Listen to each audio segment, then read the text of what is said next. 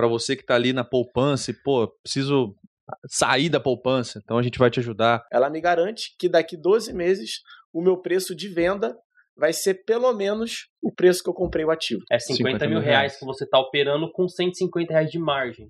Seja bem-vindo a mais um episódio do podcast Ouviu Investiu, um programa da Sacre para trazer informações aqui para você sobre o mercado de investimentos. Estou aqui na presença, mais uma vez, do meu diretor Ângelo Miloc e também do nosso head de renda variável, Gustavo De Gasperi, que, assim como o Rafa, já vem, vai, vai, vai bater o recorde aí, né? Vai dividir bem com a gente as participações, né? Então, Gustavo, mais uma vez, obrigado pelo seu tempo e mais uma gravação aqui. Eu que agradeço. Boa tarde a todos vocês. Valeu. Bom, é, boa tarde, porque a gente está gravando de tarde, né? É. Mas você que está assistindo aí de noite, de manhã, de madrugada, em 2030, independente do, do momento que você esteja assistindo. E já vou puxar os recados aqui, tá, diretor? Vai lá, manda bala. Então eu falei assistindo. Tá, tá empolgado. Falei assistindo porque, porventura, você pode estar no YouTube, mas o nosso podcast também ele entra nas principais plataformas de streaming de áudio, e você também pode ser um ouvinte, portanto, desse podcast. Independente se for na plataforma de áudio ou no YouTube, se inscreva no canal, nos acompanhe, né? Siga o canal para receber os novos episódios. Em qualquer plataforma, todos os links que nós citarmos de materiais complementares estarão na descrição, assim como o link para você abrir a conta e ter assessoria da Sacre. Importante que esse link você vai conversar com uma pessoa do meu time aqui que vai conhecer, te conhecer melhor e te guiar por essa decisão, tá? Então fique tranquilo de clicar nesse link que você não estará abrindo a conta automaticamente e que nenhum dado sensível vai ser questionado nesse primeiro momento. Comente também se você tiver alguma dúvida é, ou simplesmente um comentário, né? Participa com a gente aqui na, na, na parte de comentários nós respondemos todos eles. E também, se, se você tiver uma dúvida específica, a gente leva para o especialista. E se for uma dúvida que pode ser é, mais explorada, a gente até grava um episódio aqui é, te dando mais informações. Beleza? É isso, né, diretor? Não Sim. fui tão bem quanto você, mas é, os recados estão dados. A gente deixa o convite, né, para seguir a Sacra nas redes sociais, no arroba Sacra Investimentos. Instagram, LinkedIn, Facebook, TikTok. E também acesse o Sacre, o blog sacre.digital, que lá a gente disponibiliza uma, uma grande quantidade também de artigos relacionados a diversos produtos e inclusive renda variável, que é o assunto desse nosso podcast hoje. É um assunto que eu gosto muito de estar aqui na presença do Gustavo para conversar, até em é, eu posterguei minha folga, viu, Gustavo, para poder participar desse podcast aqui. É verdade, é verdade. Então, vamos lá, a gente separou assim, a gente já gravou alguns podcasts com o Gustavo falando de ações, de FIIs, e agora a gente vai trazer um resumão, né? Renda variável em 60 minutos, tudo que a gente puder falar relacionado à renda variável, nesse tempo a gente vai falar. Então, isso aí. Para a gente começar, Gustavo, é, o que é renda variável né, nos investimentos? Esse termo aí e a importância que ele tem nos investimentos. Boa. Bom, renda variável, de maneira geral, a gente usa esse termo para se referenciar a aplicações que são uma delas sendo listada em bolsa, né? Então, na maioria das vezes que a gente fala de renda variável, a gente está falando de, de aplicações de ativos listados em bolsa, tá?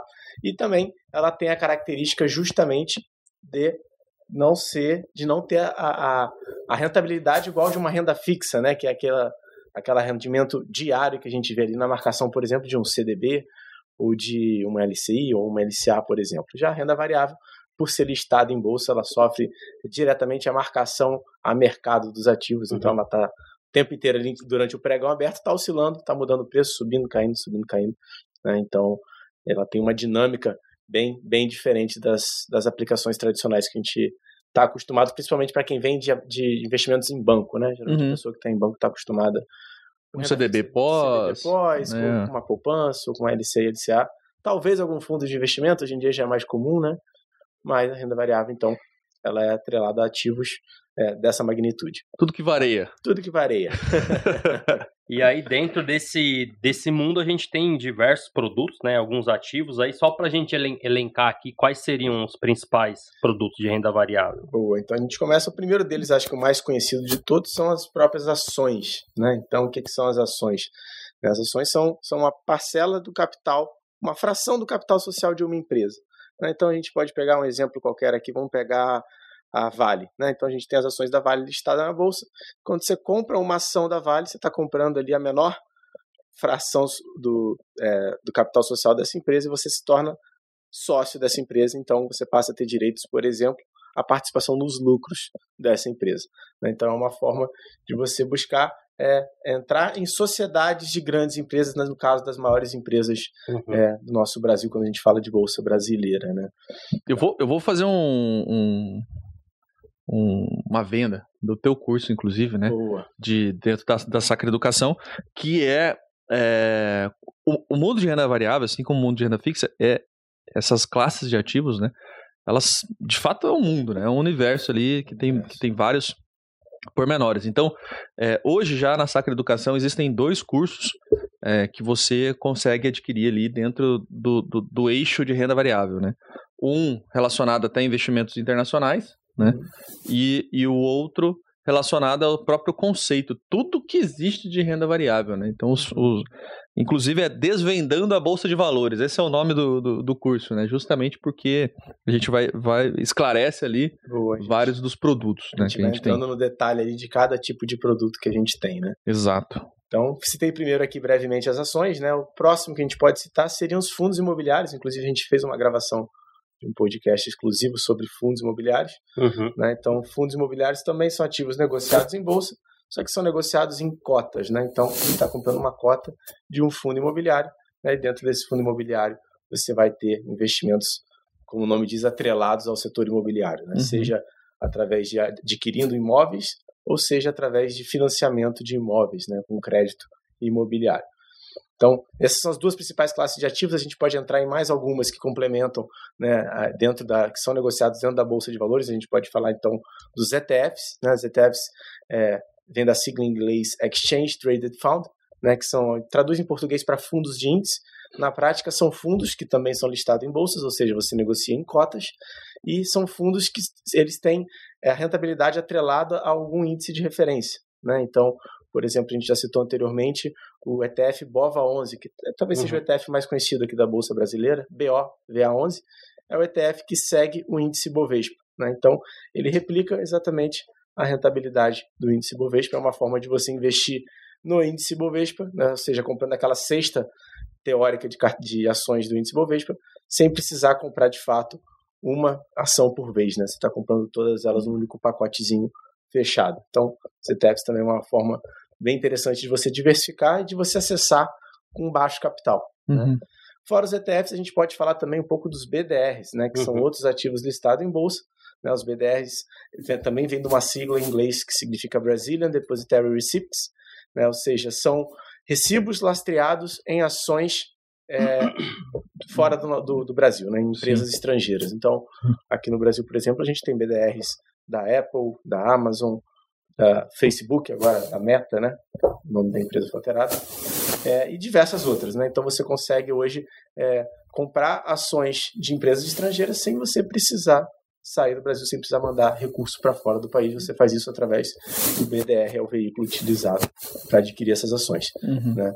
E após, esse, após o BDR, a gente tem também, já entra no mercado de derivativos, né, Ângelo, que são uhum. as opções, né? inclusive a gente tem um curso de opções aqui bem legal que o Ângelo gravou. Para quem não conhece, depois vai deixar o link aqui, né, Ângelo? É, vamos ver se vai, se vai, se vai sair a tempo. Bom, mas se não sair a tempo, depois a gente edita a descrição e coloca aí também. Isso aí, também. Então, os derivativos já servem, são ativos que são sempre atrelados a algum ativo de referência, né? Então, na maioria dos casos, a gente fala de opções é, com referência a ações, né? Então, a gente já entra um pouco é, em, um, em um, ativo um pouco mais, mais técnico, né, Uhum. Um ativo que é um pouco mais é, complexo de se trabalhar, então o investidor que já vai mais a fundo procura entender um pouquinho melhor, a gente pode conversar é, num outro momento sobre opções também. Tá.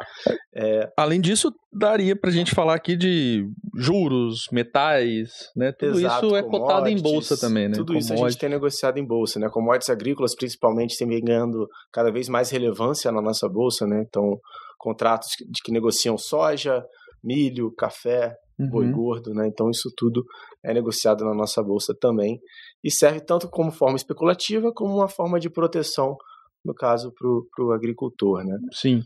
E, e é importante é, tudo isso que a gente falou. Talvez os metais ali sejam um pouquinho mais inacessível em termos de garantias, né? Uhum. Do, do, tamanho do contrato, tudo. Certo. Mas ainda assim são acessíveis, né? O, o, o, certo? Você não precisa ser um fundo, num investidor institucional ou profissional para acessar esses papéis, né? Tudo, tudo isso daí você consegue ser um é. investidor comum, um investidor de varejo, você consegue acessar esses produtos. Você né? consegue acessar esses produtos, exatamente. São produtos que têm particularidades específicas, né? São negociados em contratos, diferente das ações, é, e são produtos que a gente chama que é, são da mercadoria futuro, da BMF, né? Ele não uhum. é do uhum. segmento Bovespa, é do segmento BMF, né, que é a Bolsa de Mercadorias e Futuros. Então, eles têm algumas particularidades específicas desse tipo de, de ativo. Né? Então, é. você trabalha sempre com margem de garantia, né? então você precisa ter um, um valor depositado na corretora, um percentual desse valor que cubra o valor desse contrato que você está negociando. Né? Então, você está uhum. negociando, por exemplo, um contrato é, de sacas de milho. Né? Então, cada contrato equivale, nesse exemplo, a 450 sacas de milho. Você precisa ter um valor percentual desse volume financeiro que você está negociando, você precisa ter depositado em garantia na corretora, na corretora para poder comprar e vender contratos de milho. E só para fazer um, uma ilustração aqui, né, para uhum. quem está nos ouvindo. Vamos imaginar lá que você tenha, vou até usar a calculadora para eu não incorrer em nenhum nenhum problema aqui de conta, tá? Vamos imaginar que o preço lá está 90 reais na, tá na tela do milho. Perfeito. Então, um contrato que você está comprando, são 450 sacos, como, como o Gustavo colocou, que é o padrão. Então você vai estar tá operando ali 40 mil reais por contrato. Digamos que você esteja com. vai operar cinco contratos. Então você vai operar 200 mil reais, 202 mil e 500 reais. Aí você me fala, poxa, eu preciso ter 202 mil reais na, na corretora? Não, você precisa ter um percentual disso. Gira em torno de 10%. Em torno de, tá? Pode ser que o mercado esteja mais volátil, ele é mais nervoso, mais nervoso. A, a, corretora vai pedir um pouco mais um pouco ou um mais, pouco menos, um mas, pouco menos. mas é em torno disso. E tá se você estiver falando de, de soja, Vamos, vamos lá, me ajuda, Gustavo. Sei lá, vamos. tá 40 dólares, né? É importante lembrar que é em dólar. Em dólar, né? exatamente. É o contrato de soja em dólar. A soja, o padrão é 450 também? Isso. Então, 450 sacas de soja são 18 mil dólares. Vamos imaginar que o dólar esteja a 2 a 5,10, né? Dólar a 2 é maravilhoso, né? Dólar a 5,10, então cada contrato a gente está falando de 91 mil reais. Se você vai operar cinco contratos, a gente está falando de 459 mil reais. Então, é, em resumo, uh, você está operando um grande volume financeiro com baixo capital de alocação em garantia. O que significa, é, já vou fazer a minha parte de disclaimer aqui, uhum. tome cuidado né? Porque Exato. você pode, pode tomar um tombo que vai te machucar é bastante. o que a gente né? chama de alavancagem, né? Então, o mercado futuro, quando você está operando no mercado futuro, você está operando alavancagem, tá? Então, é, o mercado futuro já é um segmento um pouco mais é, para um perfil um pouco mais sofisticado, né? Um uhum. pouco mais experiente também. E né? experiente também, com certeza. Teve então, uma a gente vez. Tem aqui só para resumir, a gente tem ações, FIIs, ETFs e BDRs negociados no mercado à vista, né, Isso. né, da Bovespa, e aí os contratos futuros de commodity, índice, dólar, dólar. aí negociado na BMF, na que, BMF. que é o no mercado futuro, né? Uhum. Os contratos futuros que aí exigem margem de garantia. Mais algum para a gente finalizar essa parte de ativos? Acho que. Eu acho que são os principais. É, ah, e os derivativos, né? Os né? derivativos, as opções sim. que também são, são negociadas na Bovespa. Uhum. É, outro é ponto que eu acho que é importante frisar, que a gente fala que são, são dois duas bolsas ali, né? A gente está ilustrando como se fosse duas bolsas, mas hoje a uhum. gente tem uma bolsa só no Brasil, né? E a B3 ela faz esse papel da tanto da, no mercado Bovespa quanto do mercado BMF. Perfeito. Né? Perfeito. Então, Então- já, já há algum tempo a gente tem unificado né, uma bolsa única Isso. para negociar ambos os tipos de ativos. Isso. E também, ah, eu tenho, tem que ter duas contas então na corretora, né? No BTG, tem que ter duas contas. Não.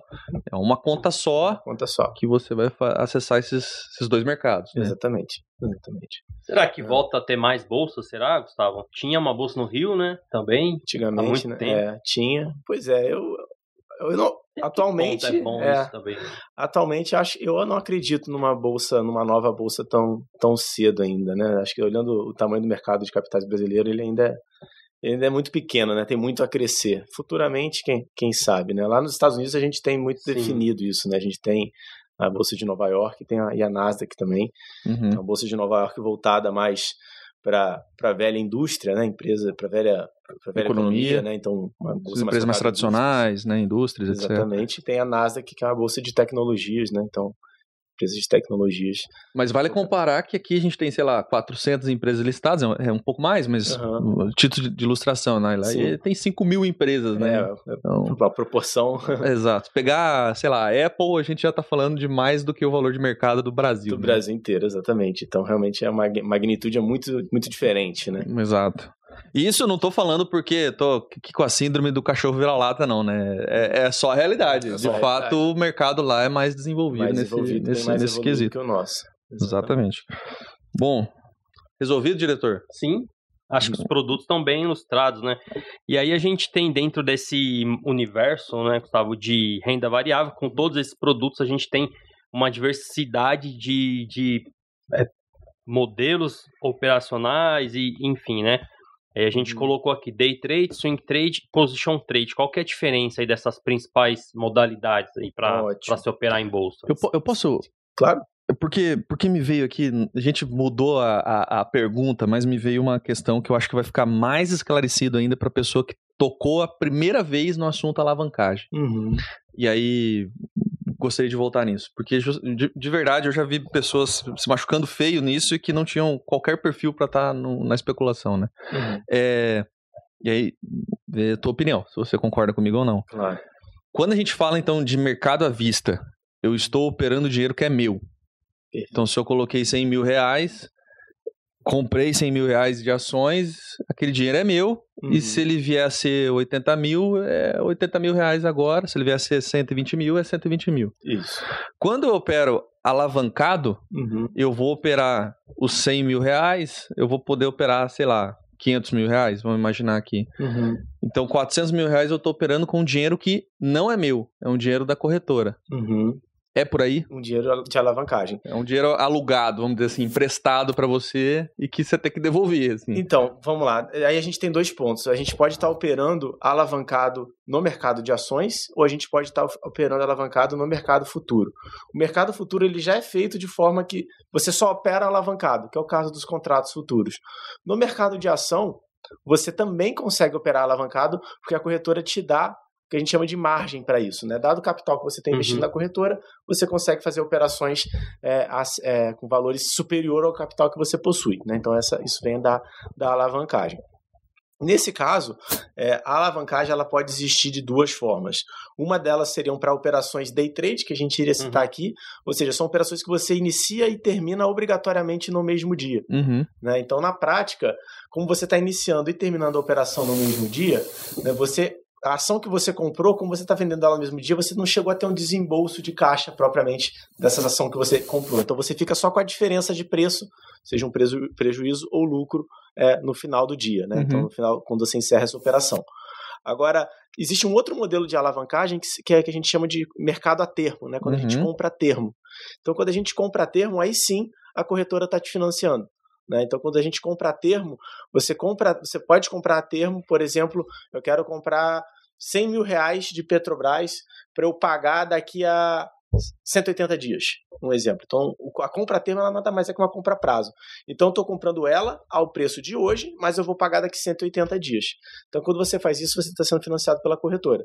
Né? E aí, como é que ela ganha dinheiro? Obviamente, ela está te cobrando uma taxa por esse prazo de 180 dias, Por esse empréstimo, por esse né? empréstimo. E aí é Tá. claro que você, nesse caso, você está comprando, então você a tua tese é que o papel se valorize. Que se valorize, E é. que se não se valorizar, mesmo assim, você tem essa dívida. Essa né, dívida no, no preço que você No preço comprou. que você comprou, exatamente. Então você atrás. vai ter que ter esse dinheiro lá na frente, ou lá na frente você vai ter que simplesmente vender o papel, né, vender a ação para poder quitar essa dívida que você tem. Então, Sim, se eu comprei 100 mil reais, daqui seis meses eu tenho que pagar 100 mil reais. Se eu não tiver 100 mil reais para pagar, eu preciso vender essas ações que eu comprei, que na época valiam 100 mil reais, agora podem estar valendo mais Uhum. ou Ou menos. menos. Né? Então, se estiver valendo menos, você ainda vai ter que fazer um aporte de capital ali para sim. poder quitar a dívida que você sim. contratou. Isso, sim, a grosso modo, porque tem os juros ali, tem a taxa do, Exatamente. do empréstimo desse dinheiro. Tempo, Em seis exatamente. meses. Então, assim, eu só, eu só quis voltar nesse ponto, diretor, porque parece que, ah, não, então, pô, vou operar alavancado, né? Eu tenho mil reais aqui e vou ficar milionário agora. Calma, calma, se acalme, É. torcedor, né? Se acalma. Porque senão. O- essa questão também ela varia de corretora para corretora, né? Tem corretora que vai te alavancar 10 vezes em ações. Isso. É, eu já, já operei alavancado 20 vezes opções. Então, assim, Uhum. É. É corretora emocionante, pra- né? É, emocionante. a gente se arrisca, né?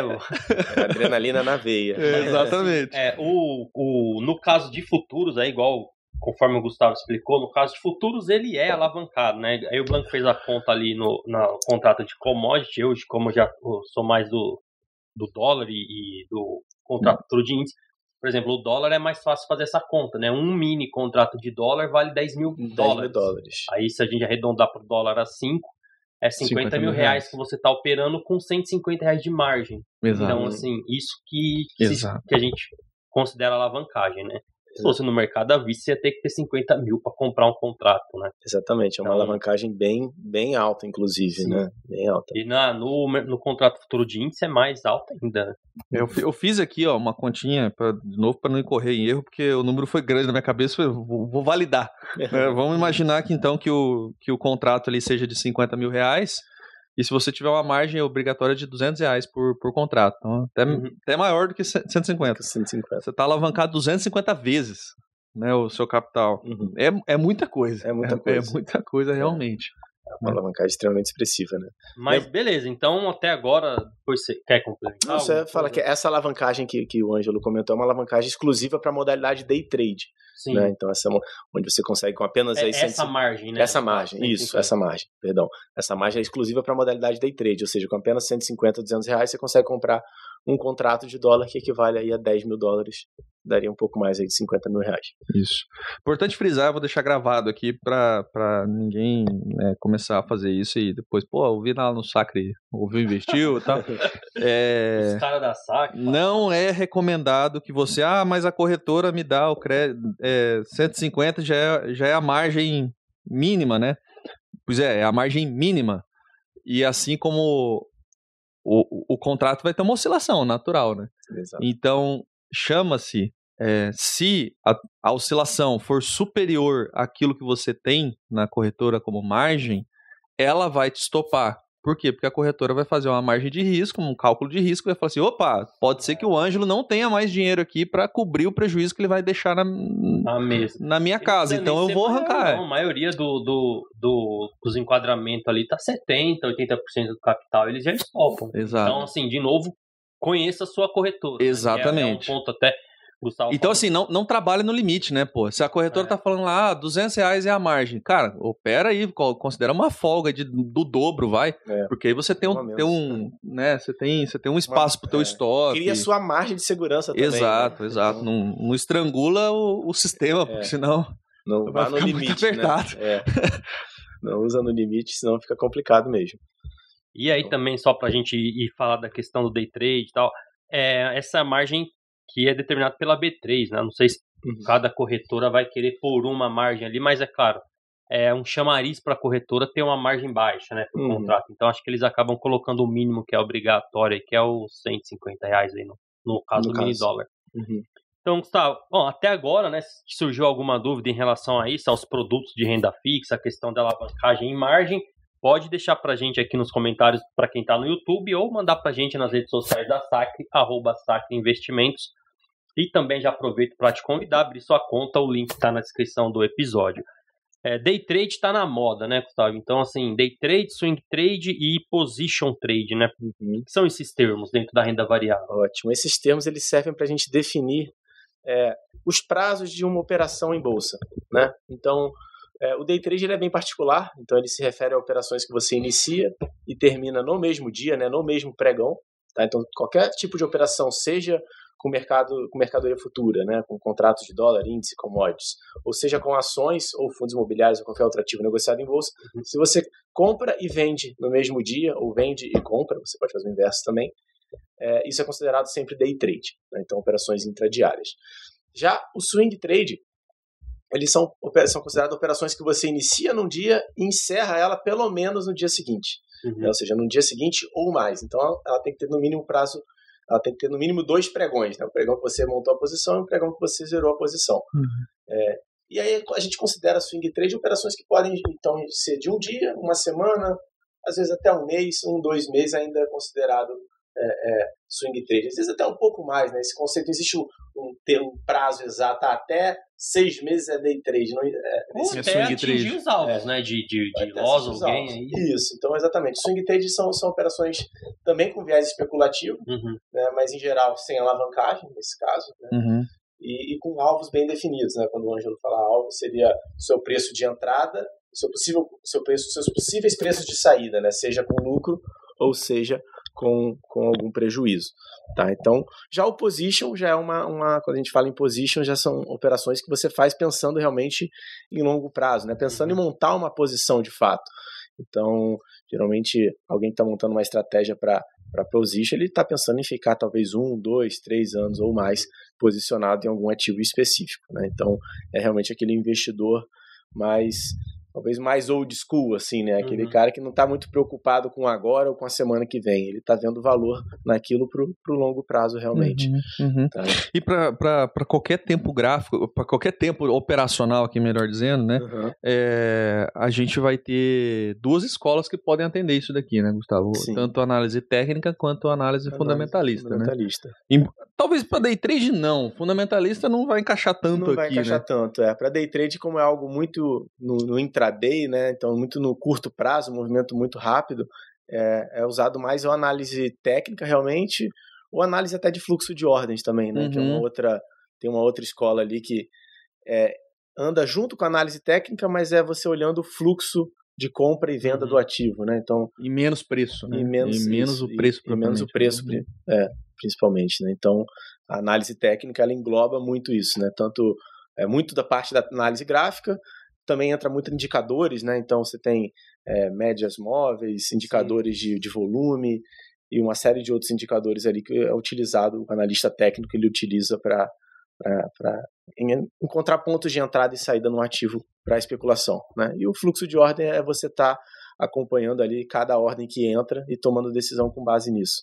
Né? Se tem mais gente comprando, se tem mais gente vendendo, uhum. qual lado está mais forte. Né? O fluxo de ordem ele tenta identificar o lado mais forte naquele momento e conseguir fazer uma especulação de curto prazo no ativo. Naquele, é. É. E, e, e, até o, agora falando do tempo gráfico especificamente mesmo, né, que uhum. eu estava entrando é, falando, começando a falar errado, né? Uhum. É, mas o, o, isso muda também, né? Então, por uhum. exemplo, um day trade, pro, provavelmente ele vai começar uma análise dele de um tempo maior para o menor, né? Até uhum. porque tem que, tem que caber dentro da análise do dia, do né? dia, exatamente. E o swing trade provavelmente ele comece uma análise de diário até mensal, assim. Mensal, né? semanal, é. mensal, é. exatamente. Né? E o position, pô, o diário para ele acho que pouco importa, ele vai olhar semanal, mensal e, exatamente. Tentar encontrar uma tendência ali. É. Né? O position muitas vezes ele tá bem mais pautado a decisão dele em uma análise fundamentalista, né? Claro que ele acaba usando um pouco de análise técnica ali, que é para tentar talvez encontrar o seu melhor ponto de entrada, né? A análise técnica é muito utilizada para isso, você encontrar talvez um possível topo ou possível fundo de um papel e você se posicionar no melhor preço possível, mas a, a, o motivo por você entrar de fato ele está respaldado em alguma análise fundamentalista por uhum. trás, né, que enfim seja com a expectativa de crescimento daquela empresa, de uma melhoria naquele setor, uhum. ou enfim qualquer outro motivo que seja, né? então é, a análise fundamentalista de fato ela já puxa muito mais para um viés é, começa num viés macro, né? Então você tem um pouco de visão da macroeconomia, de como é que está é, a gente está falando de ações aqui no Brasil, né? Então, como é que está o cenário aqui no brasileiro, cenário econômico brasileiro? Projeção de crescimento de PIB, taxa de câmbio, taxa de juros. Né? Então, isso tudo é, é, interfere para uma, para uma análise fundamentalista. Depois você vai indo um pouco também para a análise da, da empresa, sim, o ambiente dela. Né? Então, esse setor tá bom ou tá ruim? Uhum. Né? Como que tá essa empresa é, é, e, e, e, os concorrentes dela? Uhum. Né? Então, tá, tá, tá favorável para ela, não tá? Ela se destaca frente ao setor que ela, que ela atua ou não? Né? Então, isso tudo acaba entrando dentro de uma análise do modelo fundamentalista de análise. Legal. E aí, de novo, né? O papel aqui é fazer a oferta dos cursos, então, né, o? Então, a gente também tem programas ali de formação, tanto de análise técnica quanto fundamentalista. Tá para sair evaluation, então, dependendo de quando você tá estiver ouvindo ou assistindo esse episódio, pode ser que já exista lá o curso de evaluation também. E tá feito convite para você conhecer e, Boa. E, a, e, a, e, entender melhor, né? O que a gente está falando aqui de análise técnica e fundamentalista. A, a, renda variável, ela demanda mais estudos, Gustavo, será, do que a renda fixa? A renda variável ela é muito dinâmica, né? Então ela, ela demanda com certeza muito mais atenção, ah. né? Muito mais atenção, muito mais acompanhamento propriamente, né? Porque a renda fixa, claro, se você começar com as aplicações mais básicas, ali, por exemplo, um Tesouro Selic ou um, um CDB de um banco, por exemplo, uma LC, uma LCA, ela não vai te demandar muito tempo. Você vai aplicar ali, você sabe que o prazo de vencimento é daqui um, dois ou três anos, uhum. e você vai deixar seu dinheiro ali, você tem uma taxa já de rentabilidade garantida, já pré-acordada quando você contrata o produto, e daqui dois, três anos, quando ele vencer, você vai pegar o dinheiro de volta e vai reaplicar ou vai utilizar o dinheiro. Na renda variável, você tem uma necessidade de estar tá acompanhando, por exemplo, a empresa que você investiu. Pelo menos você deveria fazer um pouco desse acompanhamento, pelo menos lendo relatórios da empresa, acompanhando os resultados uhum. trimestrais dessa empresa, para você saber se ela está indo bem ou não. Né? E, uhum. e, e, claro, como eu falei, não é só a empresa em si, mas o cenário econômico como um todo. Né? Então, você está por dentro do que está acontecendo, tanto no cenário econômico ou no cenário político do seu país, é importante, né? porque isso vai acabar, de alguma forma, impactando o rumo e a trajetória de crescimento dessa empresa. Né? Então, de fato, renda variável, quando a gente fala de, de ações principalmente, né, que, é, seria a maior parte, você tem que estar tá sempre ali acompanhando é, e, e, se atualizando para poder você ficar sempre bem, bem, bem posicionado. Né? Então, é o que a gente já falou em alguns episódios passados, né, sobre é, a, a de oportunidade, né? Uhum. E, e, e, isso, de certa forma, vai ser um pouco mais estável, uhum. né, dado a Selic, mas é, dentro da renda variável, de certa forma, a gente também tem isso dentro dos ativos, né? Uhum. Então, por exemplo, ah, se eu, o que eu estou querendo dizer é o seguinte: imagina que eu gosto do setor varejista. Aí dentro do setor varejista eu tenho 10 ativos. Uhum. Mas a minha grana não dá para comprar os 10 ativos. Eu vou ter que escolher algum. Uhum. E justamente o que eu escolhi, o cavalinho que eu escolhi, ele não andou e o, o, a outra empresa ou andou para trás, né? ou andou para trás, trás. Né? Então também tem um custo de oportunidade na própria Sim, nos próprios papéis, nos assim, próprios né? papéis, na né? tomada de decisão também ela, ela é importante ali, né? Então é, quando a gente olha, claro, compara setores, mas quando você compara dentro de um mesmo setor, e aí qual ativo escolher, né? Exato. Como é que você vai fazer essa escolha? Então não é um papel muito fácil, né? No fim das contas, o cara que, um gestor, por exemplo, de um fundo de ações, cara, grande dificuldade, por que é uma profissão tão difícil? Na prática ele está tentando prever o futuro. Né? Uhum. Que ação que vai andar nos próximos dias, semanas, meses? Uhum. E qual que, ao contrário, que vai cair, né? Que eu quero ficar longe dessa. Né? Então, qual que vai, vai, vai se dar melhor num possível cenário? Né? E que cenário vai ser esse? A gente vai ter, daqui a um ano, o dólar vai estar a seis reais ou vai estar a quatro e cinquenta? Né? Então a gente tem, tem diversos cenários e, e, e, e, você tem diversos parâmetros, inclusive, que você tem que considerar na sua análise para poder é, casar a sua tese, né? Você ter uhum. sua tese de investimento. Uhum. Então realmente é um mercado que, que requer um, um, um, muito mais, de fato, estudo, que eu acho que foi a pergunta que o, Ando, que o Ângelo fez. Né? Então, minha visão sim é um, é um, é um mercado que demanda muito mais, né? acaba demandando muito mais. Especialmente acompanhamento. Né? Especialmente acompanhamento. Até porque é o que a é. gente tem na renda fixa, né, em termos de marcação a mercado, uhum. isso até, até antes de 2023 era até desconhecido, né, pelo, uhum. pelos investidores, gente, né? vamos dizer assim, mais comuns, comuns né? né? É, investidor isso... de varejo em geral, ele quase era difícil ter um investidor de varejo, Exato. pessoa física que, que entendesse de marcação a mercado. A né? partir de 2023 ele vai ser obrigado, uhum. né, a, a, pelo menos entender o conceito Exato. Porque a, a, corretora agora também é obrigada a mostrar isso na tela para ele, ele. Né? Mas na, na renda variável, você até está usando esse. E que de fato é, né? Uhum. Toda vez que a, que a, cotação muda, é uma marcação é uma marcada, é, é, a mesma, é, é, o mesmo exercício. É o mesmo exercício, exatamente. Mas, em geral, a gente não lê isso como uma marcação ao mercado, né? A gente Uhum. fala assim, ah, o papel é a oscilação do papel. Uhum. Não, é marcação ao mercado, é a mesma Marcação coisa que acontece na renda É. fixa. Então, É. tipo, o conceito é o mesmo, O né? conceito é o mesmo. E como é- quando é que você tem uma marcação a mercado de um título de renda fixa ou quando você tem uma marcação a mercado de um papel? Quando você tem algum negócio. Quando você casa um comprador com um vendedor. Uhum. E eles fecham esse negócio, então você marcou um novo preço. Então, a partir de agora é aquele preço, é o último preço negociado, é a marcação a mercado. né? Então, esse é o conceito. E ele, é- e ele é igual, tanto para renda fixa quanto para renda variável. Só que na renda variável parece tão trivial, né? Exato. Essa oscilação do Volume, papel ali é, e tal. Volume de negócio. Provavelmente, mas, Uhum. mas em termos assim, o conceito é o mesmo, né? O conceito é o E mesmo. na renda fixa isso é desconhecido. Então, Uhum. é, só que na renda variável isso está na tela, já está intrínseco, é assim, é, é mais veloz. Uhum. Então, eu, eu concordo o acompanhamento é mais diferentes, aí acabou adotando conceitos, assim, conceitos iguais com É.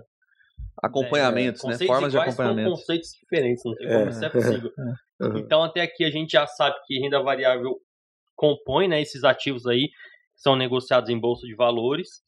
A gente tem ações, só estou fazendo um resumão, né? a Uhum. gente tem ações, FIIs, BDRs, ETFs e derivativos, e aí os, os ativos que são negociados no mercado futuro. Day trade, swing trade, position, também acho que buy and hold, né? Outro É, termo. que- buy and hold. utilizado, né? Inclusive, a gente Uhum. tem uma carteira aqui na SAC que tá ativa ainda. Tá ativa ainda. Esse, Tá ativo esse ainda. produto buy and hold, né? Depois, Tá se você ativo. quiser vender o peixe também, fica à vontade. Com certeza. E aí, a minha próxima pergunta, Gustavo, é por que ter, então, diante de, de tudo isso, por que ter renda variável na minha carteira Uhum. e se tem um percentual adequado para isso? Perfeito. É, bom, acho que o percentual ele está muito relacionado, a gente sempre fala nisso com relação ao seu perfil de investidor, né? Então, o perfil de investidor na prática ele, ele tenta entender a- o seu nível de aceitação ao risco, né? O seu Uhum. nível de aceitação à volatilidade de um ativo. Então, vou pegar por exemplo, você pode ter uma pessoa de mais idade, ela tende a ter um perfil mais conservador, né? Por quê? Porque a gente pegar o mercado financeiro no Brasil, né, a gente acha que bolsa de valores é algo que está ainda, ainda é muito embrionário e no passado então era mais embrionário ainda. Uhum. Né? Então, quando a gente olha é, o, o- investidor de mais idade, ele acostumou a vida inteira provavelmente a investir ali na poupança ou no CDB do banco. né? Então, quando ele faz isso, ele de fato está mais propício a aplicações de menor risco. Né? Uhum. Naturalmente, para ele, ele não sabe o que é tomar risco. Então, ele, ele não suporta é, nenhum tipo de oscilação, ele não entende oscilação como algo que seria um investimento, Que é por natural. exemplo. É, que é natural. Quando a gente fala já de renda variável, é algo extremamente natural. Uhum. Né? Então, acho que o primeiro ponto é tentar entender é, qual o seu perfil de aceitação para risco. Né? Se você tem um perfil de aceitação para risco, e a gente sempre tenta dividir aqui na Sacre, né? a gente separa, é, a gente tenta é, rotular em cinco perfis. Né? Claro, não existem só cinco perfis, mas a gente tenta achar uma faixa ali para poder fazer essa divisão. Pra Então, para encaixar esse cliente e tentar definir o percentual de alocação que a gente pode levar para esse cliente. Então a gente tem o perfil conservador, né? A gente tem o perfil moderado, conservador, moderado, moderado, moderado, sofisticado e o sofisticado. Então Uhum. é nessa mesma ordem vai crescendo o percentual de alocação em renda variável, Uhum. né? O perfil sofisticado ele tá, tá mais é, ele aceita melhor o risco, então ele entende, além de entender melhor o risco, ele aceita melhor o risco e a gente consegue trabalhar uma parcela maior da carteira dele é, é, em ativos desse tipo. Só que além do perfil, entra também outra, outro assunto que a gente já discutiu bastante é, é, num, num outro, numa outra gravação, né, em outro podcast, que a gente falou sobre a questão do prazo de investimento, né, o horizonte de investimento que esse cliente ele tem disponível para o recurso. Então, eu, eu dei um exemplo, né? De nada adianta você ter um perfil extremamente arrojado para investimento, extremamente sofisticado, se o recurso que você tem, você vai precisar resgatar ele daqui três meses. Uhum. Se você vai resgatar ele daqui três meses, cara, você não deveria colocar o teu capital num investimento é, é, é, de risco, né? no investimento com ações, por exemplo.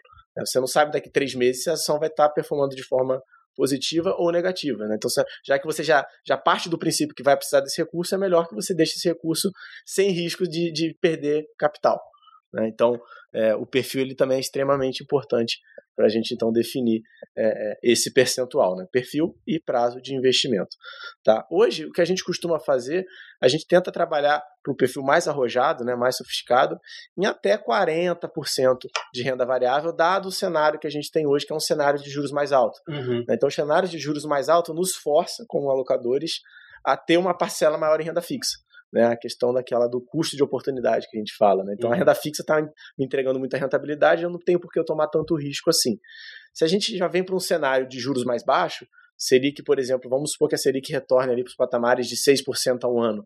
Eu consigo ter espaço para tomar, o meu custo de oportunidade diminuiu, eu consigo ter espaço para aumentar a minha alocação em renda variável. Uhum. Então, no perfil sofisticado, que hoje está em torno de 40%, poderia ir para 50%, 55%, 60%, talvez. Uhum. Né? Então, é, a gente vai, isso vai se alterando com o passar do tempo. Uhum. Não à toa a gente faz uma reunião é, mensal para poder revisar esses perfis e ver o que, que de fato faz sentido, né? E qual produto faz sentido. Uhum. Tá.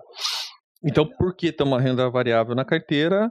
É, é, importante, né? Dado esse perfil do investidor, ele vai ter um espaço ali de vai 20, 40% é, na carteira, e aí exatamente. cada caso tem que ser avaliado de forma. Tem que ser avaliado, né? né? Então a conversa com o assessor de investimentos ela é muito para isso também, né? Quando antes da gente montar um, portfólio de investimentos, a gente vai de fato conversar com você para entender um pouco tanto da sua experiência prévia com o investimento. Uhum. Então, ah, o Blanco, ele, o que, que você já investiu até hoje, Blanco? Ah, só investi em CDB. Opa, então o Blanco, será que ele ele tem apetite para renda variável, ou ele só investiu em CDB porque nunca apresentaram para ele nada de renda variável. Né? Então, o assessor ele tem que fazer esse questionamento e, e se provocar, e provocar o, o, o investidor, o cliente, né, para ver se o fato do banco só investir em CDB a vida inteira foi porque ele esteve sempre no banco e nunca ninguém veio falar de ações para ele, ou que de fato ele tem medo de, de, de qualquer tipo de risco e aí ele prefere realmente ficar só em produtos conservadores. E aí uma fala legal do nosso diretor é o, o, o importante é saber, né? Então, é, e, é, e é fato, porque muitas vezes é por desconhecimento, uhum. né? E existe uma lacuna grande entre aquilo que você acha que você tolera de risco e de fato você olhar a sua carteira caindo e ter o sangue frio de falar assim, tá tudo bem, a, a, a tese é. continua, vou aportar mais, inclusive. Vou aportar mais. Né? Então, é... é como deveria se pensar, né? Um investidor que pensa em longo prazo e, e ele ainda e a tese de investimentos que ele adquiriu, que ele comprou ali, se ele ainda está válida, se aquela tese ainda está válida, o que ele deveria fazer de fato é comprar mais em momentos de oportunidade como esse, né, onde você que as ações se desvalorizaram. Recentemente, é, um, um, tive um, um amigo e cliente que me questionou assim: Poxa, vou vender meus fundos imobiliários. A tendência é que num cenário de alta de juros, os fundos imobiliários sofram um pouco, justamente é, de novo, o custo é, de oportunidade aí, né? Oportunidade. É, e aí ele me perguntou assim: vou vender tudo, o que, que você está fazendo aí com os seus? Eu falei, bom, eu... excelente a tua pergunta, né? Uhum. O que eu estou fazendo com os meus tem a ver com os meus objetivos. É. o porquê que você comprou. E aí ele tinha um, um, a justificativa dele e eu falei, isso mudou? Não, o objetivo continua os mesmos. Falei, então, minha sugestão é que você comprar, compre mais. mais. Porque agora ele está com um desconto. Está mais barato. Está mais barato. Então, pô, não, mudou. O que eu estou olhando para esse produto, o que eu tolero, etc. Todo esse cenário mudou. Então, a tua carteira tem que responder tem que isso ser, também, né? Tem que ser revisada. Mas é.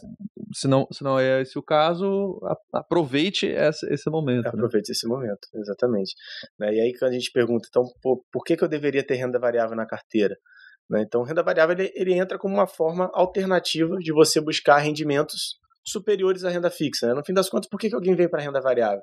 Porque ele quer ganhar mais do que a renda fixa está entregando hoje. Então, se estou com uma renda fixa que me entrega 13, pô, eu quero ganhar 18, 20 ou mais ao ano, você não vai conseguir isso na renda fixa. Você vai ter que topar, aceitar algum tipo de risco no seu portfólio para buscar uma rentabilidade maior. Uhum. Existe garantia disso? Não. Se existisse, você ia botar todo o capital nisso e não usava renda fixa. Né? Então, a renda variável ela vem muito para isso. Ela vem como para complementar seu portfólio né? e a fontes alternativas de investimento. E, de novo, né, a renda variável, ela, eu até já, já falei isso outra vez, a renda variável, quando você investe em ações, você está investindo diretamente na, na, economia real, né? Você está investindo em empresas que estão desenvolvendo o seu país, que estão gerando emprego, que estão uhum. é, gerando negócios. Então, você está, de fato, investindo no crescimento do seu país, está apostando no crescimento do seu país. Né? Já você, você sai daquela daquela taxação de ser rentista, né? Durante uhum. muito tempo a gente fala, ah, o cara é só, o cara é rentista, é aquele cara que só quer ficar ganhando o jurozinho do banco prestar dinheiro para o banco. Né? Então, o cara que vem para a economia real, ele realmente está ajudando no desenvolvimento do seu país como um todo. Tá? E, novamente, então a renda variável ela vem realmente para isso, para tentar você diversificar e você é uma forma de você conseguir ser sócio das grandes empresas do, do uhum. país, né? No caso aqui do eu, Brasil. Eu, eu, posso arriscar uma investida aqui contigo numa pergunta? Vamos. Que até eu e o Ângelo já, já, já teve uma, um breve debate com o Rafa, e eu acho que Uhum. merece até um, um podcast específico para isso, né? Aham. Ah, é. bom. A bolsa, ela, ela, a- como ela agrega na economia? Então, como, como ela adiciona valor na sociedade? Como, como que você enxerga isso? A bolsa, o mercado à vista. Uhum. O mercado derivativo é um mercado de soma zero, né?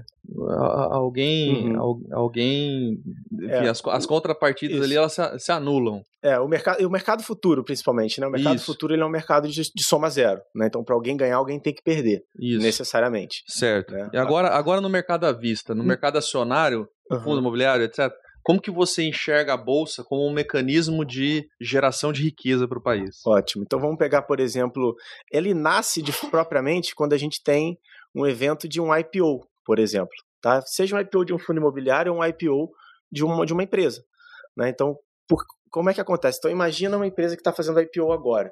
Tá? Essa empresa ela está se capitalizando, ela está pegando recursos de investidores no Brasil todo e tá, vai usar esse recurso para quê? Pra, geralmente é para expandir seu negócio. Então, vamos pegar uma varejista. Ela está comprando, ela está fazendo IPO, ela está pegando todo esse recurso, o que ela vai fazer? Vai abrir mais lojas. Se ela está abrindo mais lojas, vai contratar mais gente. Uhum. Se ela contrata mais gente, ela vai precisar ter. É, se ela está abrindo mais lojas também, ela vai precisar ter mais pontos de estoque, por exemplo. Né? Então vai precisar contratar mais galpões. Então ela começa a gerar economia. Né? Então você tem mais. Você contrata mais gente, você está aumentando seus negócios, você contrata mais gente, você abre mais lojas, abre, contrata mais galpões para poder estocar seu produto. Então isso tudo contribui para o crescimento do, desenvolvimento do país, né? ou seja, para o Uhum. crescimento do PIB. Uhum. A mesma coisa no fundo imobiliário. Quando ele faz um IPO, o que, que ele está fazendo? Ele está captando novos recursos e com esse recurso, o que, que ele vai fazer? Ele vai, às vezes, comprar um novo imóvel, vai construir um novo imóvel. né? Então, esse novo imóvel ele vai alugar para uma outra empresa. Então, ele está fazendo mais um prédio na Faria Lima. Enfim, você está. Vai ampliar o imóvel, vai, Vai melhorar a tecnologia do imóvel. É isso. Então, você está sempre crescendo de fato. Então, quando o IPO ele traz isso, toda vez que a gente tem um IPO, né, momentos de IPO são bons para a economia do, do, do Brasil, porque você vai ter mais injeção de recursos na economia real. Né? Você vai cada vez aumentar mais o número de negócios, isso, consequentemente, é uma bola de neve, que gera mais emprego, que gera mais consumo, que gera mais desenvolvimento, que gera mais emprego de novo, e por aí vai. né? Legal. Então, E aí, na, a, tua, a tua visão, bom, tô transformando É. essa pauta aqui no, no debate do, É, da agregação de valor, né? Mas Pauta conceitual. o, o, o- em termos de. Tu, tu usou sobre o prisma do IPO, né? Uhum. E na, e na. E no dia a dia, assim. Então, na, na, na compra e venda de uma empresa que já está listada. Na compra e venda de uma empresa que já está listada. Na, Tá, na é. própria movimentação mesmo desse, desse É, capital. a própria movimentação você vai estar você vai estar gerando recurso na economia, né? Então, ela, ela vai acontecer de forma seria talvez uma outra emissão. Então, a gente pode pensar talvez no follow-on, por Uhum. exemplo. Porque um follow-on ele, ele é a continuação de um IPO. Né? Então, no follow-on você está tendo mais recursos sendo é, injetados nessa empresa. Uhum. Tá? Então, quando você faz isso, você está injetando mais recursos, essa empresa vai fazer mais negócio, provavelmente, né? Está se capitalizando é, é, novamente. Então, A minha, a minha contribuição na tua É. resposta aí seria é, com a- Uhum. o próprio crescimento do. Se eu, se eu tenho um mercado de capitais fortes, eu, e a gente não, não precisa inventar roda, olha para os Estados Unidos, né? Uhum. Então lá a gente tem um mercado de capitais bem forte, acaba levando uma, uma estrutura da economia mais robusta, consegue manter uma taxa de juros em parâmetros comparativos, se é que dá para comparar a- a o nível estrutural da economia deles com a nossa, Uhum. mas eles têm uma taxa bem menor, tá, tá alta de forma momentânea, Uhum. mas é bem menor. Então, aí, o livre comércio é, é, é uma realidade lá e é algo que a gente luta para ter no Brasil, né? Uhum. E um é- eu vejo que é um reflexo de mentalidade mesmo, de posicionamento da população de buscar esse, Uhum. esse investimento via mercado de capitais, Via via, mercado de via, capitais. via bolsa. Isso, e ainda tem outros benefícios, né? Porque você atrai também investidor estrangeiro com isso. Né? Então você traz recursos de investidor estrangeiro para o Brasil. Quando você faz isso, o que, que você ganha também? Você ganha uma valorização da tua moeda local. Uhum. Né? Então, se está entrando mais dólares, por exemplo, aqui no Brasil, o real está se valorizando frente ao dólar. Sim. Por conta dessa entrada, por conta desse fluxo de entrada de capital. Sim. né? Então, você vai cada vez mais deixando sua economia mais forte. né? Então, e esse dinheiro que está entrando provavelmente vai ser usado para é, seja para investimentos, por exemplo, em infraestrutura ou em qualquer outro tipo de coisa, né? Expansão de negócios, etc. Então isso é emprego que vai gerando mais emprego, né? Esse, é, Uhum. esse é o grande ponto. Então o mercado de capital sólido, consolidado, ele é reflexo de uma economia forte, né? Ele ajuda a manter uma economia mais forte. Legal. Tudo muito atrelado, né? Uhum. Legal. E aí, diretor? Vamos para a última pergunta? Vamos, eu acho que é isso. É bem assim completo, né, e complexo as explicações até do Gustavo e até o, uh, dois pontos assim em relação à renda variável que eu acho do meu ponto de vista, né? Uhum. Então, por exemplo, a gente aí a importância da educação financeira, né? Que é todo esse trabalho que a gente faz aqui no podcast, no blog Sacre.digital, nas redes sociais da Sacre. Uhum. É a maioria das pessoas ela cre elas crescem, né? Ela, a, a, com o conceito de emprestar dinheiro do banco, né? E trabalhar com o dinheiro do banco. E aí, uhum. quando a gente vem para o mercado financeiro de renda fixa, a gente começa a perceber que a gente pode ganhar emprestando para o banco, que aí lança seus produtos e, e enfim, isso né, em renda fixa. E que, aliás, o dinheiro não é do banco, né? O dinheiro é de alguém que emprestou é, para o banco e o banco é um intermediário. Banco tá emprestando para aquela pessoa que não acompanha nosso podcast, não aprendeu né, o, o sistema como funciona. E na renda variável, de repente uma pessoa que quer montar um negócio, por exemplo, quer entrar para o setor, né, o setor varejista, quer montar uma lojinha, mas não tem o sócio, não tem o capital inicial, não tem o expertise, uhum. pode entrar comprando cotas de uma empresa, comprando ações de uma empresa e de certa forma se associar a esse negócio, né? Exato. Então, eu acho é, que são, são duas Exato. Na prática, ela vai ser é. sócia é. dessa é, empresa, né? Ela vai ser sócia de fato. É. A, a, empresa também, né, quando ela faz o IPO, eu acabei citando a questão do recurso, mas não é só recurso que ela agrega, né? Não é só recurso que ela está trazendo para expandir negócio. Ela acaba trazendo pessoas também, né? Porque eventualmente Sim. você vai ter alguém entrando, por exemplo, um investidor entrando nela e acabando acessando talvez o conselho dessa empresa. Então você uhum. começa a ter mentes de fora da empresa que começam a atuar dentro dela também. Uhum. Isso é uhum. bom para o negócio como um todo. Né? Então, gente pega uma empresa hoje que, que não é listada em bolsa, por exemplo, uma empresa familiar. Então, ela foi sempre, sempre tocada pela família ali, pelo avô, pelo tio, pelo pai, pelos primos. E aí ela chega a um tamanho que ela vira, faz um IPO, ela consegue crescer a um ponto de fazer um IPO, e você começa a ter outros investidores uhum. que com participações relevantes na empresa e que vão opinar, vão dar conselhos, vão fazer sugestões. Então isso é, colabora para o negócio. Né? Sim, sim. Então é riqueza, né? Exatamente. Posso fazer a última pergunta? Vamos lá, manda bala. Então, é, e queria resgatar aqui a, a, a carteira buy and hold. Vamos lá. Né, e já fazer também um, um, um, destaque, né, que essa carteira ela foi desenhada a partir da, da mente da, da, da, nossa mesa, né, Gustavo? Então é um produto proprietário aí da Sacre, claro, desenvolvido em parceria com, com a mesa do BTG, mas Exatamente é, teve ali o, o primeiro o embrião, o embrião, né? Nasceu, nasceu da mesa da Sacra aqui, então super mérito da, dos nossos profissionais. E que, Boa. por que, que eu tô, tô, tô trazendo a carteira? Eu vejo como uma forma de começar a investir em renda variável. Uhum. Né? É, agora fazendo a pergunta de forma objetiva, uhum. de forma resumida, tá. como começar a investir em renda variável? Excelente. Essa pergunta ela, ela é ótima porque quando a gente, antes da gente ter essa carteira, né, então, é, o que, que a gente sugeria? A gente sugeria geralmente uma alocação em uma das estratégias que o BTG já nos fornece hoje, que são as carteiras recomendadas. Uhum. Né, então, você vai ter uma carteira recomendada de ações com foco em grande capital, ou uma carteira recomendada de ações com foco em dividendos, ou às vezes uma carteira de fundos imobiliários, se você quer algo buscando uma renda mensal. Né, então, a gente trabalhava sempre com essas estratégias. Para quem tinha menos capital, a alternativa ou era acessar fundos de investimento, ou então acessar ETFs. Né? ETFs é uma forma bem barata de você ter, ter um portfólio de ações é, é, é, comprando apenas um único papel, né? comprando uhum. apenas um único ativo. Tá? E do ano passado para cá, a gente, junto com o BTG, a gente criou essa estratégia que é a nossa, que a gente apelidou ela de, de carinhosamente de carteira buy and hold, né? que na prática é uma estratégia onde a gente monta um portfólio de ações. Né? Essas ações são todas respaldadas pelo time de análise do BTG, né, pelo research do BTG Pactual, ou seja, a gente tem recomendação de compra para todos os ativos que estão dentro dessa estratégia. Só que além disso, a gente conta também com uma estrutura de derivativos, né, ou seja, a gente tem a mesa de derivativos do BTG montando uma estratégia que nos dá proteção para as ações que a gente comprou. Tá? Então, como é que funciona essa proteção? Ela me garante que daqui 12 meses o meu preço de venda vai ser pelo menos o preço que eu comprei o ativo. Então eu comprei um ativo hoje a 30 reais, daqui 12 meses, é, quando eu for vender esse ativo, o meu preço mínimo de venda vai ser os, mesmos 30 reais que eu paguei, uhum. mesmo que o ativo esteja valendo menos.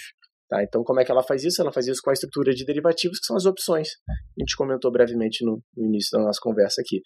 Então, é, e aí como é que essa mágica acontece, né? Pô, então eu vou investir numa ação e eu não corro risco de perder? Como é que funciona isso? Então, a contraparte é, no cenário de alta, eu tenho uma limitação de ganho com esse ativo. Né? Então eu não ganho ele, eu não ganho com a alta ilimitada dele, eu ganho com uma alta limitada até certo nível. E aí para cada ativo a gente vai ter um parâmetro específico desenhado ali pela mesa do BTG, mas basicamente é uma forma de você conseguir investir em ações com uma proteção. No, no pior cenário, se tudo der errado, você vai sair com o capital que você investiu.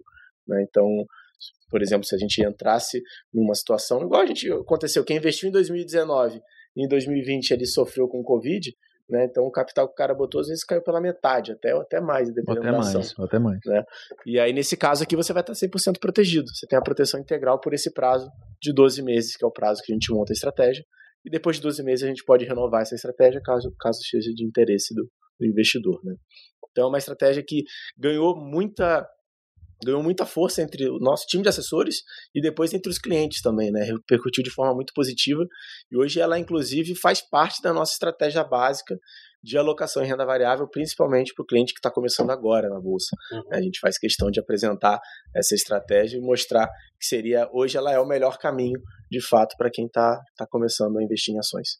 Legal. É isso porque de, de novo, né? Dentro do, do tripézinho de investimentos. Então a gente está buscando lá retorno, é, é, segurança, segurança, né, o nível de risco e liquidez. liquidez. Então, liquidez, ela tirou a liquidez de você no prazo de 12 meses. Você tem que ficar 12 meses com capital alocado. Mas ela está te garantindo um retorno, caso é, você, você tem um limite de alta ali no retorno e não tem um retorno negativo. Então, está te garantindo o retorno, é uma proteção zero. E em termos de risco, você saiu do risco de mercado, porque é. se ela oscilar para baixo, tá, tá, tá tudo bem, né? Aí, claro, né, você vai falar assim, poxa, mas e pode ser que a ação saiu de 10 e foi para 30, fiquei de fora. É, pois é, mas é, de novo é o viés comportamental, né? Uhum. A gente sempre olha o que eu deixei de ganhar, mas o que é. eu, o, o, risco que eu corri, é. que eu deixei de correr, de correr. Eu, eu, eu, desconsidero. Então, Desconsidera, exato. É, enfim, eu, eu também vejo que é uma boa forma da pessoa que não. que quer entrar, mas pô, não, ainda não sabe se é para ela, etc. é uma boa forma de experimentar a renda variável. Exato, né? exato. E, e, de forma relativa, com, com relação ao prazo, ao tempo, pô, é um ano. Uhum. Não é nada que. Não é nada que. que, que, que CDB seja... em geral tem um prazo de um ano, né? É. Ou mais até. Ou até mais. Até mais a maioria deles. Se você quer com uma taxa boa, uma você vai ter que. Boa, três anos, cinco anos. É, cinco anos. E que da mesma forma você não vai ter liquidez. Não vai ter liquidez. É. Né? Então. Então, enfim, eu, eu vejo que é uma boa maneira de entrar no mercado de renda variável e, e tendo uma proteção, né? Exatamente. Tempo, exatamente. E de novo, você não precisa ser sua única alocação essa estratégia. Você pode ter uma parcela numa carteira com exposição direcional à bolsa, onde se o ativo subir de 10 para 30, você vai ganhar de 10 para 30 uhum, também. Uhum. Né? Nada impede. Então, as estratégias elas são complementares, elas não são excludentes. Eu acho que esse é o ponto que o investidor precisa ter em mente. Né? Então, a gente usa ela para complementar. Muito bem. Bom. Beleza. Eu acho que sobrou dois minutos ainda do seu renda variável em 60 minutos. Talvez a gente tenha dois ali Pode ainda, ser dois. De... Vamos, gente, vamos deixar um para os recados então e um, Gustavo, para finalizar, por que investir em renda variável com a Sacre? Então, diante de todas essas, né, a gente já falou, explicou praticamente o mercado inteiro, né, de forma resumida, uhum. a carteira que, que é própria nossa aqui, né, que é um com o carro de entrada e por que então o que mais que eu ganho se eu resolver é clicar no link aqui embaixo agora e abrir minha conta e ser cliente da Sacre. Excelente. Então a Sacre hoje ela está muito bem estruturada para atender o cliente da melhor forma possível, né? Não só em renda variável, mas em todas as classes de produtos, né? A gente tem um time de especialista que é dedicado aos produtos. Né? A gente tem os assessores comerciais que estão ali no relacionamento com o cliente, estão no dia a dia com o cliente, estão entendendo como montar seu portfólio, mas a gente tem uma equipe de especialistas que o foco é 100% se aperfeiçoar cada vez mais nos produtos, entender os produtos disponíveis e trazer esse produto para o cliente final, para os assessores e para o cliente final, que é você, nosso investidor aqui na Sacre.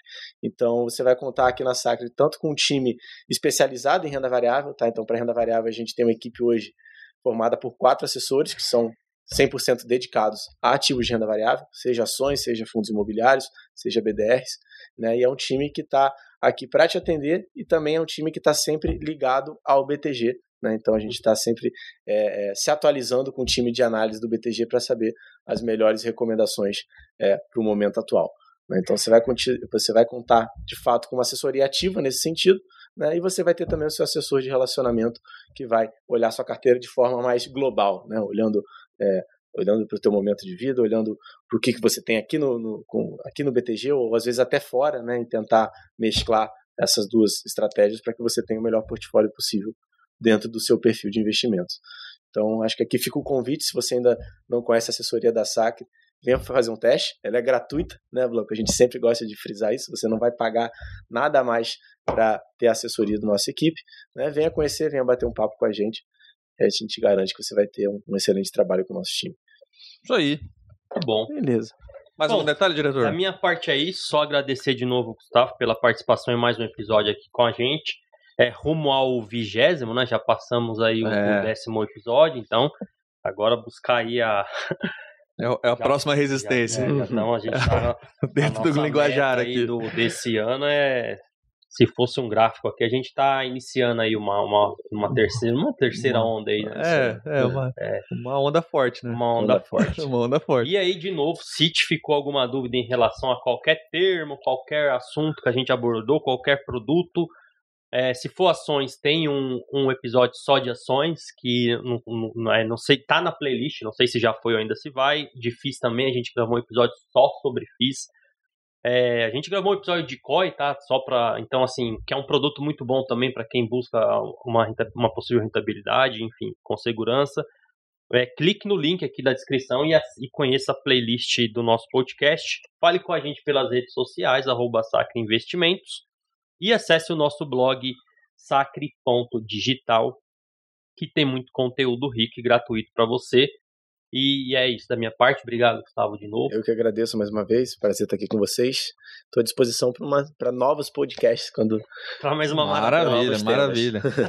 Peçam, É, vamos- peçam o Gustavo aqui, ó. Vamos fazer já uma enquete, né? Quem, É. quem grava os próximos, né? Então peçam o próximos Gustavo aí. E aí, para encerrar, o Blanco vai falar dos cursos da, da Sacra Educacional. Pode ser, então beleza. Na descrição do episódio você tem um cupom exclusivo aí para você que está assistindo esse episódio agora. Pode ser que esse cupom saia do ar a qualquer momento, então se ele está no- na descrição, aproveite. E nós temos cursos de várias categorias: renda fixa, renda fixa mais, mais básica para você que está ali na poupança e pô, preciso sair da poupança. Então a gente vai te ajudar. Você quer entender o mercado de renda variável, como eu já citei aqui, temos um curso. Quer ser mais específico, quer ir num curso de análise fundamentalista, também temos. Fundos imobiliários, também temos. E assim por diante. Então, a Sacra Educação é uma plataforma de cursos livres, onde você tem aula diretamente conosco, que estamos olhando a tela, olhando os produtos, vivendo de fato esses produtos e não apenas com o foco de vender curso. Nossa ideia, nosso negócio, inclusive, não é vender curso, nosso negócio é assessoria de investimentos. Então, é, vivemos esse mercado e, baseado nisso, estamos passando a nossa experiência e o conhecimento em cursos dentro dessa, dessa plataforma, né, Gustavo? Perfeito. Exatamente. É isso. Valeu. Até Obrigado. o próximo, gente. Obrigado. Até a próxima.